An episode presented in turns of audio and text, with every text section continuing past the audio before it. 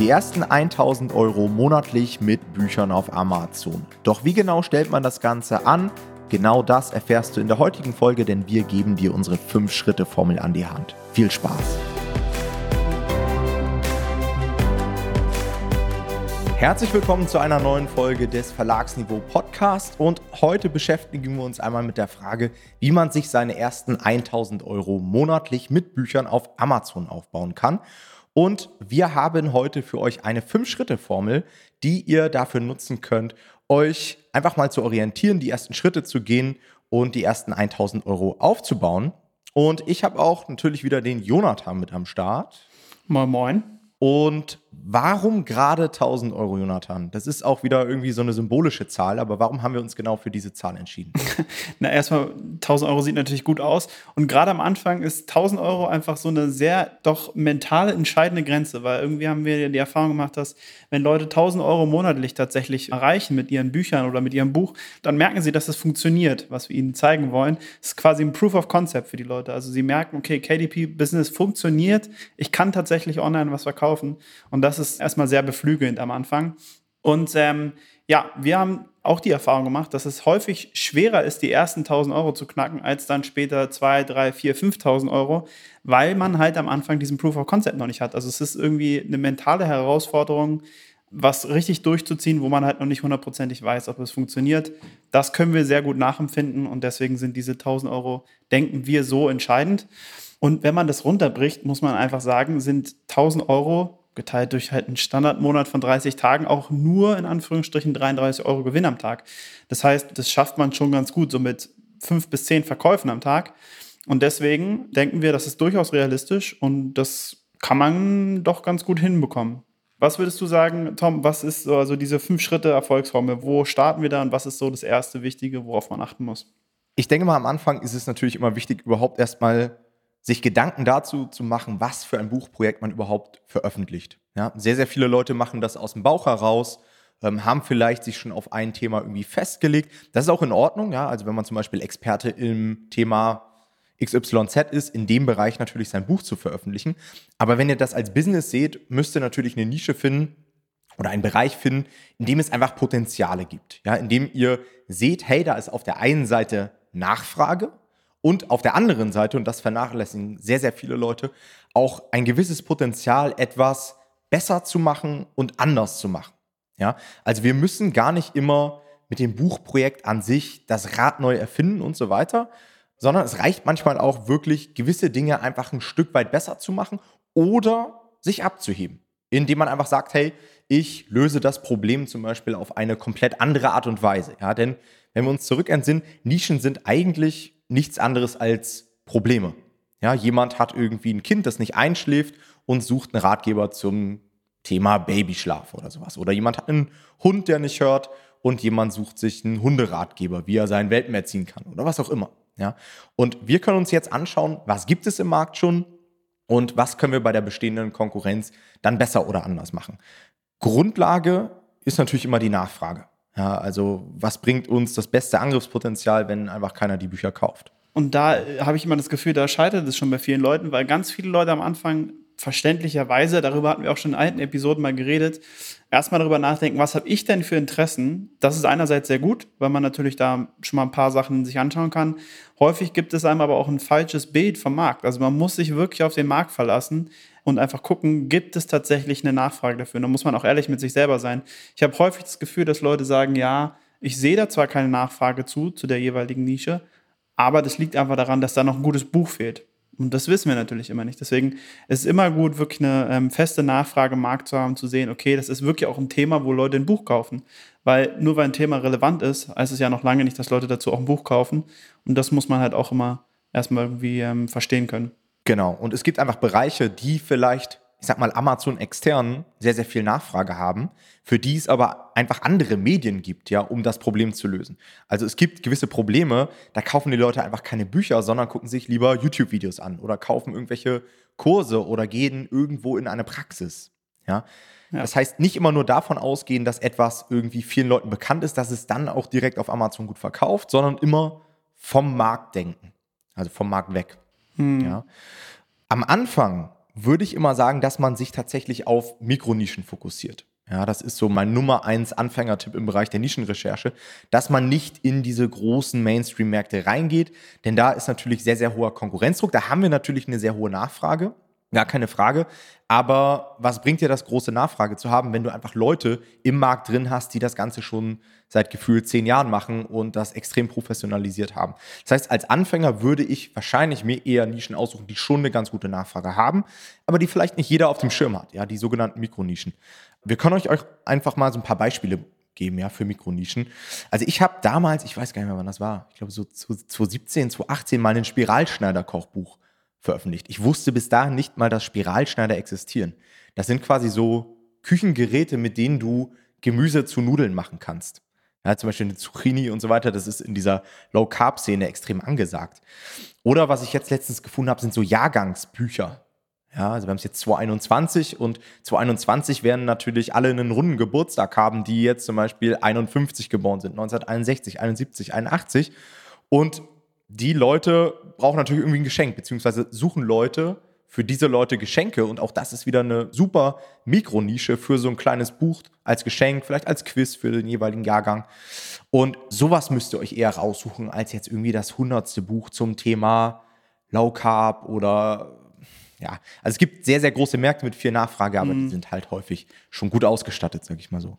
Ja, vor allem da wird es dann einfach super schwer und dazu kommen wir auch später noch, aber Sichtbarkeit zu erzeugen. Also in diesen Märkten tatsächlich auf die erste Seite zu kommen, wird einfach sehr, sehr schwer. Das ist halt in den kleinen Nischen leichter. Da gibt es nicht so viel Konkurrenz und dann landet man natürlich auch mal schneller auf der ersten Seite.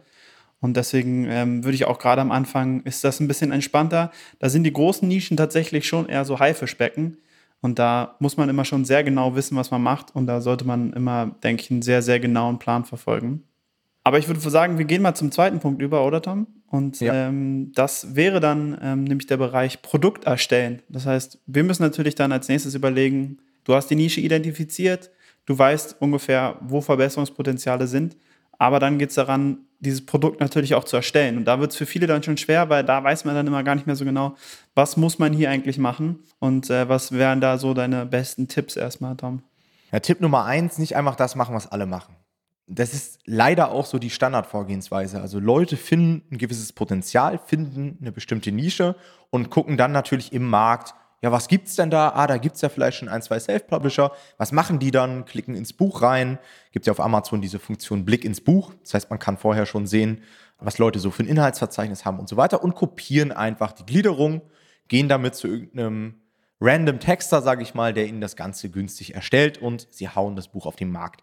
So funktioniert es natürlich nicht. Ja, das kann funktionieren, kurzfristig, aber langfristig wird man sich damit natürlich erstmal nicht abheben und zweitens, ja, wird man damit auch keinen Erfolg haben. Und kurzfristigen Erfolg wird ja auch nicht viel bringen, wenn du irgendwie nach drei, vier Monaten ein Buchprojekt hast, was dann negative Rezensionen bekommt, weil es doch nicht gut genug ist, weil es doch nicht auf den Zielkunden ausgerichtet ist und so weiter. Und das ist, glaube ich, so der, der springende Punkt, dass man einfach am Anfang ein bisschen Research betreiben muss. Ja? Hm. Das heißt, geht in den Markt, guckt euch natürlich das Angebot an, was es gibt und lest euch Rezensionen durch. Analysiert die Zielgruppe, überlegt euch auch erstmal, was ist das überhaupt für ein Problem, was gelöst wird. Also versucht euch wirklich mal in den Zielkunden reinzudenken und dann überlegt euch, was kann ich besser machen, was kann ich anders machen.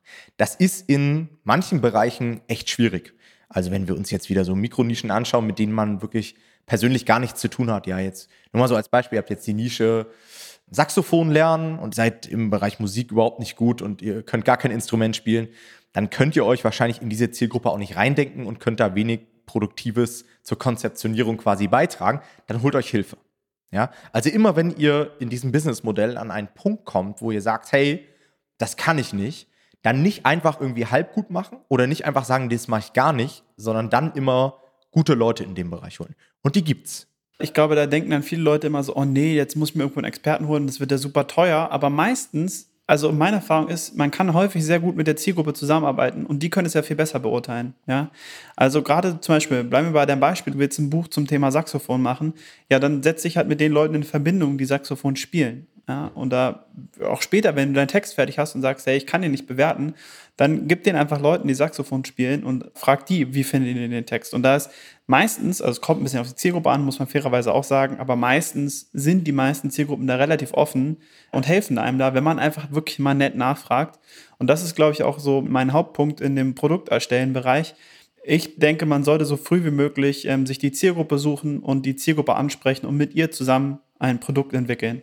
Das hört sich irgendwie immer ein bisschen schwierig an und irgendwie so unkonkret, aber bei mir ist es meistens so, dass ich ganz praktisch gesehen wirklich in die jeweiligen Zielgruppen reingehe. Ich mache das meistens über Facebook-Gruppen, das bietet sich dafür an, aber das könnt ihr auch ganz anders machen. Also ihr könnt auch auf Reddit gehen zum Beispiel oder bei YouTube schauen oder so. Bei Facebook ist ja der Vorteil, man kann besser mit denen zusammen agieren und wird die einfach fragen, hey, was fandet ihr gut bisher in Büchern, die ihr zu dem Thema gelesen habt? Was fandet ihr bisher schlecht? Was ist euch vielleicht super wichtig?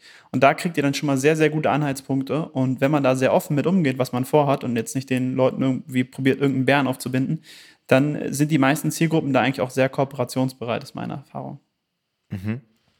Geht mir genauso. Man kann natürlich, wenn man jetzt irgendwie merkt, hey, das ist ziemlich zäh, ich finde meine Zielgruppe nicht, ähm, nicht online und so weiter, muss man sich was einfallen lassen. Was man auch immer machen kann, man kann vielleicht auch einen kleinen Anreiz setzen.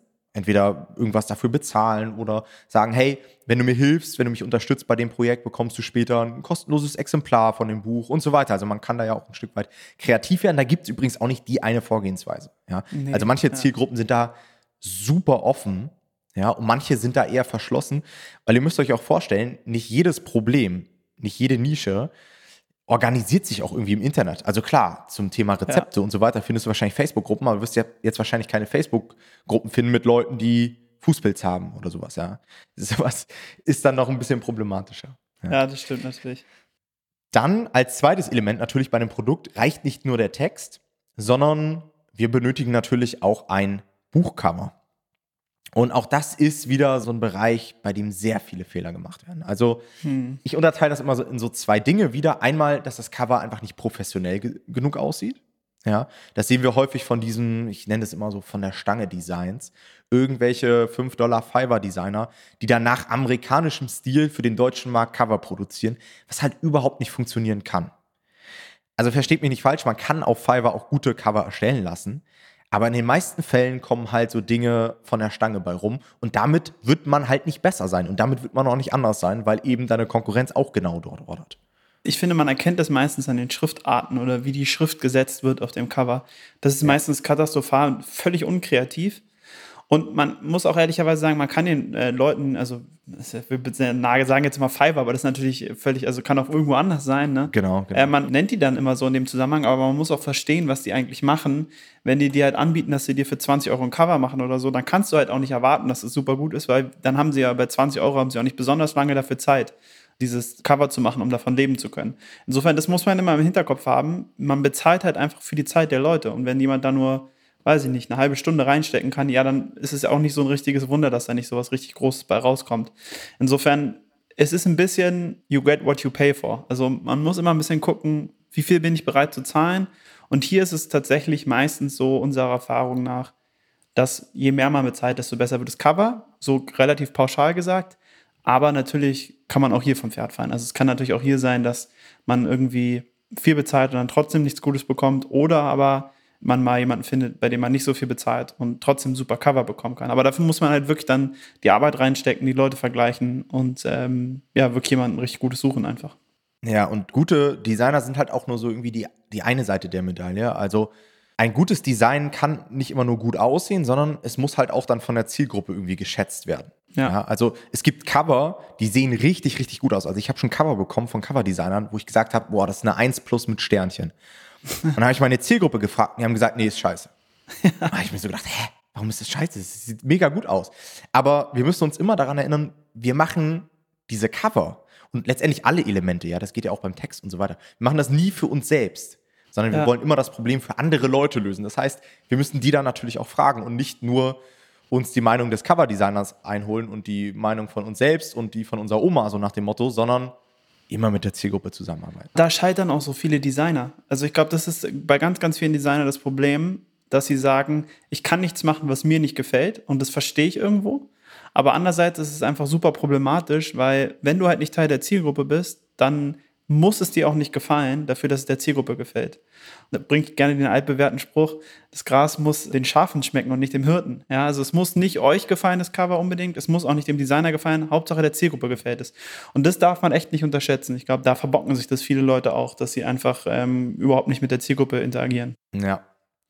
Gut, dann haben wir eine gute Nische, wir haben ein gutes Produkt.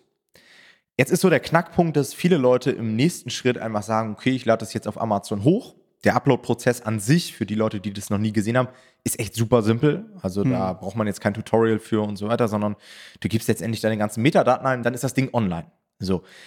Wer auf Amazon, jetzt kommt vielleicht der Knackpunkt auch von dieser Folge hier, wer auf Amazon verkaufen möchte, der muss sichtbar sein. Das heißt, ihr müsst unter den ersten Suchergebnissen sein oder ihr müsst über Werbeanzeigen sichtbar sein und so weiter. Dazu komme ich gleich nochmal. Und wenn du sichtbar bist, dann müssen die Leute auf dein Buch raufklicken und es auch noch kaufen. Also nur, dass du gefunden wirst, bringt dir natürlich auch nichts, sondern die Leute müssen es dann auch noch kaufen. Und da wären wir so bei den zwei Bereichen Sichtbarkeit und Konversion. Also Konversion heißt dann, dass die Leute es schlussendlich kaufen. Wie wird man sichtbar? Jonathan. ja, also an sich haben wir da drei verschiedene Wege. Ja. Das erste ist das organische Ranken über die Keywords. Ja, ihr habt ja was, heißt, was heißt organisch? Organisch heißt sozusagen das, wofür wir nicht bezahlen, was einfach die normal über die Suchmaschine von Amazon. Man hinterlegt ja einmal in seinem Listing, habt ihr so sieben Keyword-Boxen. Darüber werden wir bestimmt auch nochmal eine Folge aufnehmen, wie man die am besten äh, befüllt. Und ihr habt natürlich auch euren Titel. Das sind die Sachen, die indexiert werden, so nennt man es bei Amazon. Also wo Amazon euch quasi drunter abspeichert. Also nehmen wir zum Beispiel ähm, das Gasgrill-Kochbuch, was ein beliebtes Beispiel bei uns ist. Wenn ich das jetzt das große Gasgrill-Kochbuch nenne im Titel, dann wird Amazon mich unter Gasgrill-Kochbuch auch einsortieren. Das heißt, wenn jemand Gasgrill-Kochbuch eingibt in die Suche, werde ich da erscheinen. Die Frage ist natürlich, auf welcher Seite. Das wird erstmal relativ weit hinten sein normalerweise und im Optimalfall kommt man da natürlich nach vorne. Aber das ist so der klassische organische Traffic, den man da hat, um Sichtbarkeit zu erzeugen. Mhm. Und wie du schon gesagt hast, am Anfang hat man halt diese organische Reichweite in der Regel noch nicht. Das heißt, am Anfang ist man eher auf bezahlte Werbeanzeigen auf Amazon mittlerweile angewiesen. Ja, wir sind mittlerweile schon ein paar Jahre dabei. Mit der Zeit kamen dann diese Werbeanzeigen und so hat man die Möglichkeit, habt ihr vielleicht auch schon mal auf Amazon gesehen, mit diesen kleinen gesponsert, also Produkte, die gesponsert haben, sich diese Sichtbarkeit mehr oder weniger einzukaufen. Das heißt, man bietet auf bestimmte Werbeplätze, ist so ein Gebotsverfahren und nach einem gewissen Algorithmus bekommt man dann den Zuschlag oder eben nicht. Und so hat man auch als neuer Verkäufer die Möglichkeit, sehr, sehr schnell Sichtbarkeit aufzubauen und so die ersten Verkäufe zu generieren. Und mit diesen ersten Verkäufen erkennt Amazon dann, aha, okay, da verkauft ja jemand, der ist ja relevant, sodass sie dann dich organisch ausspielen für die Keywords. Ja. Die dritte Möglichkeit ist natürlich auch, sich Käufer von außen zu holen, also Amazon extern. Das können zum Beispiel Käufer sein, die über einen Blog auf uns gestoßen sind, über Facebook-Anzeigen, Instagram. Pinterest. Einige Leute betreiben auch sowas wie zum Beispiel Influencer-Marketing, ja, dass du irgendwelche Shoutouts hast oder dein Buch in irgendwelchen Gruppen postest, Foren und so weiter. All das fassen wir immer zusammen als externer Traffic. Jetzt wird's wichtig. Gerade als Anfänger können wir dir nur den Tipp geben für die ersten 1000 Euro, dass du dich rein auf organische Reichweite fokussierst und Amazon-Werbeanzeigen. Bitte befasse dich noch nicht mit externen Marketingmöglichkeiten. Ja, warum? Naja, weil du damit wieder ein ganz neues Fass aufmachst. Um zum Beispiel profitabel überhaupt Facebook-Werbeanzeigen schalten zu können, musst du auch gefühlt nochmal dich da Monate mit beschäftigen. Oder um erstmal mit einem Blog Reichweite aufzubauen, dauert es auch Ewigkeiten. Um Influencer-Marketing erfolgreich zu machen, dauert es auch Ewigkeiten. Das heißt, erstmal rein auf Amazon fokussieren. Und meine Faustregel ist immer folgende: Wenn du es nicht schaffst, mit deinem Buch rein über die Amazon-Werbemaßnahmen erfolgreich zu werden und sichtbar zu werden, dann bringt dir extern auch nichts mehr. Ja, weil dann dein Buchprojekt anscheinend nicht gut genug ist. Ja, vor allem, weil man kann sich das eigentlich auch ganz logisch erklären. Bei Amazon hast du halt die Kunden direkt mit der Kreditkarte quasi schon in der Hand. Und jetzt, genau. es gibt ja Leute, die sagen, ja, ich schalte dann auf Facebook-Werbeanzeigen. Ja, aber jemand, der auf Facebook ist, der will im Zweifelsfall gerade gar kein Buch kaufen. Aber wenn die Leute auf Amazon sind, dann sind die ja da meistens mit Absicht schon, ein Buch zu kaufen zu dem Thema. Das heißt, diese Konversion ist halt viel, viel einfacher. Und was ich noch empfehlen würde, gerade zu äh, Werbeanzeigen, ich bin erstaunt, dass du das nicht selber angesprochen hast. Da hat Tom nämlich Anfang des Jahres ein sehr, sehr gutes äh, Video aufgenommen auf YouTube. Und ähm, das könnt ihr euch dazu mal angucken. Da gibt es eine gute Zusammenfassung zu den grundlegenden Sachen. Falls ihr das Gefühl habt, habt ihr gar keine Ahnung. Gut, wenn wir sichtbar werden, bringt uns das natürlich auch relativ wenig, wenn die Leute dann irgendwie auf unser Produkt klicken und es nicht kaufen. Also ihr kennt das bestimmt auf Amazon. Wir haben einmal so die äh, Übersicht der Suchergebnisse und dann im zweiten Schritt kommen die Leute nochmal auf eine Art Produktseite, ja, wo man nochmal genau sieht, was für einen Beschreibungstext es gibt, ISBN und so weiter. Das nennen wir immer so das Produktlisting. Und wenn das nicht überzeugt, dann springen die Leute ab, ja, suchen nach Alternativen. Und hier ist der Keypoint, Vertrauen aufzubauen ja, den Kunden davon zu überzeugen, dass euer Buch genau das ist, wonach er gesucht hat, was er braucht, um das Problem zu lösen. Wie schafft man das? Wir haben ja mehrere Möglichkeiten auf der Produktseite. Also wir nehmen jetzt an, der Kunde hat sich schon einmal für uns entschieden. Er hat auf der Suchergebnisübersicht auf uns geklickt und jetzt müssen wir quasi dieses Vertrauen, was er uns schon entgegengebracht hat, weil er einmal auf unser Buch geklickt hat, müssen wir halt irgendwie bestärken. dazu haben wir ein paar Möglichkeiten wir fangen einfach mal, würde ich sagen, ganz oben auf der Seite an. Nämlich ganz oben als erstes kommt an sich der Beschreibungstext. Ja, also ja, nicht ganz oben, aber relativ weit oben immer noch kommt der Beschreibungstext. Der ist ja quasi extra dafür da, um Vertrauen aufzubauen. Also da könnt ihr euer Buch nochmal beschreiben. Und ich weiß aus Erfahrung, dass viele Leute und das habe ich früher auch so gemacht, sich hier wirklich nicht viel Mühe geben. Und das verstehe ich auch, weil mir zum Beispiel Schreiben gar keinen Spaß macht. Ich finde es furchtbar. Ich finde Beschreibungstext immer das Schlimmste eigentlich. Aber wie Tom am Anfang schon gesagt hat, wenn ihr wisst, ihr habt irgendwo Schwächen, ihr könnt irgendwas nicht, dann macht es nicht einfach halbherzig, sondern dann sucht euch jemanden, der euch dabei hilft, der irgendwie oder das auch vielleicht für euch macht. Und das gibt es natürlich auch für Beschreibungstexte, weil es ist dann am Ende des Tages doch nicht unrelevant, was ihr in diesen Text reinschreibt. Weil stellt euch mal vor, ihr geht selber auf eine Buchseite und dann steht im Buch Beschreibungstext vielleicht nochmal der Titel oder so und ein Satz. Aber das ist ja nicht wirklich überzeugend. Also ich will ja schon mehr Informationen haben und ich will schon überzeugt werden, dass dieses Buch mein Problem löst. Da sollte man sozusagen schon Zeit investieren und zur Not halt auch Geld investieren, wenn man es nicht selber sehr gut kann. Genau, also seht jedes Element, was euch zur Verfügung steht, immer aus dem Blickwinkel als Chance. Ja, ihr habt eine Chance, eine weitere Chance, den Kunden für euer Buchprojekt zu begeistern. Ja, ein ganz, ganz wichtiger Bereich, den wir wahrscheinlich in diesem Podcast auch noch sehr oft ansprechen werden, sind natürlich auch die Kundenbewertungen auf Amazon, die sogenannten Rezensionen. Nicht Rezession, wie oftmals das Ganze bezeichnet wird, sondern Rezensionen. Und hier ist natürlich super wichtig, dieses Social Proof Element mit einzubringen. Ja, das heißt, Amazon-Kunden vertrauen auf Produkte, die bereits von anderen Leuten als positiv bewertet wurden. Und da können wir euch aus Erfahrung sagen, dass Buchprojekte ohne Bewertungen natürlich nicht gekauft werden. Auch mit ein oder zwei Bewertungen wird es extrem schwierig. Das heißt, wir würden euch empfehlen, immer mindestens fünf bis zehn Rezensionen einzusammeln und das Ganze immer so auf einem Minimum 4,5er Schnitt zu halten. Es gibt ja diese Sterne auf Amazon 1 bis 5 und man sagt so, unter 4,5, also ab 4 Sternen, wird es schon ziemlich schwierig. Und wenn ihr euch jetzt fragt, wie ihr an diese Rezension kommt, ihr habt es wahrscheinlich schon von uns gehört, wir sind ganz klare Gegner davon, Rezensionen einzukaufen. Das entspricht nicht den AGB und das ist auch nicht das, was wir empfehlen würden. Und da macht sich zum Beispiel wieder bezahlt, wer schon bereits mit seiner Zielgruppe zusammengearbeitet hat, weil tatsächlich könnt ihr die einfach auch fragen. Also ihr könnt die Leute danach fragen, hey, willst du mein Buch Test lesen? Und nicht konkret unbedingt nach einer Rezension fragen. Ihr könnt sie danach dann fragen, ob sie das Buch bewerten möchten. Wenn sie das nicht wollen, ist das auch völlig in Ordnung. Aber so würdet ihr AGB-konforme Rezensionen auch für euer Buch einsammeln und könnt da dann auch sicher gehen. Natürlich gibt es auch noch weitere Elemente auf der Seite. Das ist dann zum Beispiel einmal ähm, bei den meisten Büchern kann man dann auf das Cover klicken, ganz links oben auch, und bekommt den sogenannten Blick ins Buch.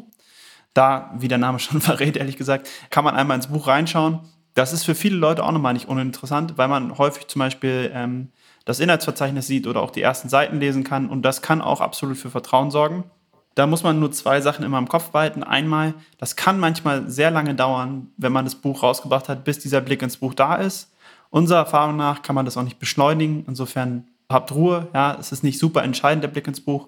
Irgendwann wird er kommen. Und was aktuell auch noch so ist, ist, dass aktuell man in der mobilen Ansicht keinen Blick ins Buch hat. Das ist tatsächlich nicht uninteressant, weil ich glaube, über 50 Prozent der Verkäufe oder so werden mittlerweile über die App getätigt und nicht mehr über die Desktop-Ansicht bei Amazon. Und damit ist das quasi den Kunden in der App nicht zugänglich. Und das muss man einfach nur im Kopf behalten. Genau, dass das auch noch immer eine gute Möglichkeit ist. Genau. Weitere Elemente wären dann natürlich auch sowas wie Autorenprofil und so weiter. Das heißt, wenn ihr Expertin in einem bestimmten Bereich seid, mit einer gewissen Erfahrung, sorgt das natürlich auch für Vertrauen. Oder wenn ihr zum Beispiel weitere Buchformate anbietet, Nicht nur irgendwie ein E-Book für 5 Euro, sondern auch noch das Taschenbuch, ein Hardcover, eine Spiralbindung, das Hörbuch und so weiter. Wirkt einfach als Gesamtpaket dann deutlich professioneller. Und wenn ihr das macht, ja, gute Nische finden, gutes Produkt erstellen, sichtbar werden und das Ganze dann so aufbereitet, dass es auch konvertiert, weil ihr für Vertrauen gesorgt habt, dann werdet ihr verkaufen. Und wenn ihr diesen Code einmal geknackt habt, könnt ihr das Ganze immer und immer wieder anwenden. Und da redet man immer von der sogenannten Skalierung. Habt ihr wahrscheinlich auch schon mal gehört. Ja? Das heißt, man ist diesen Prozess einmal durchlaufen, man hat ein Buchprojekt, was sich verkauft und muss jetzt sagen, hey, jetzt mache ich das immer und immer wieder. Und beim Skalieren kann man natürlich auch einige Dinge beachten. Das werden wir wahrscheinlich auch nochmal hier im Detail diskutieren. Ja, man kann gewisse Dinge automatisieren, man kann gewisse Prozesse optimieren, professionalisieren und so weiter. Und ich würde sagen, als Anfänger solltet ihr schon es schaffen, mit den ersten zwei bis drei Buchprojekten auf die 1000 Euro Gewinn pro Monat zu kommen. Ja, das sollte für jeden machbar sein. Und was vielleicht auch noch interessant ist für alle Leute, die jetzt zuhören und sagen, ich habe schon Bücher auf dem Markt, bin aber nicht an der 5-Schritt-Erfolgsformel langgelaufen.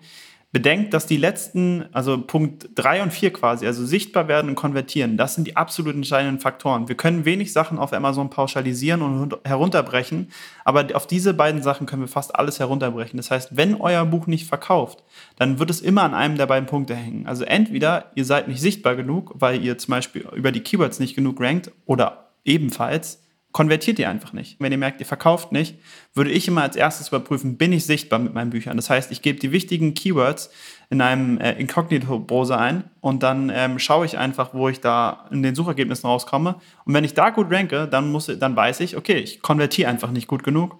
Und dann muss ich gucken, wie ich halt diese Konvertierung verbessern kann, sodass die Kunden auch wirklich mein Buch kaufen wollen, wenn sie mich dann finden. Genau, vorausgesetzt natürlich immer, dass Nachfrage besteht. Also Na klar, ihr ja. nicht verkauft, nicht, nicht sichtbar seid und so weiter, bringt das alles nichts, ne, wenn ihr eine Nische habt, in der einfach nichts geht. Das stimmt. Alright. Ich hoffe, damit konnten wir euch so ein bisschen eine Struktur mit an die Hand geben für eure ersten Buchprojekte. Falls ihr Fragen habt, meldet euch ganz einfach. Wir hören uns in der nächsten Folge. Macht's gut. Ciao, ciao.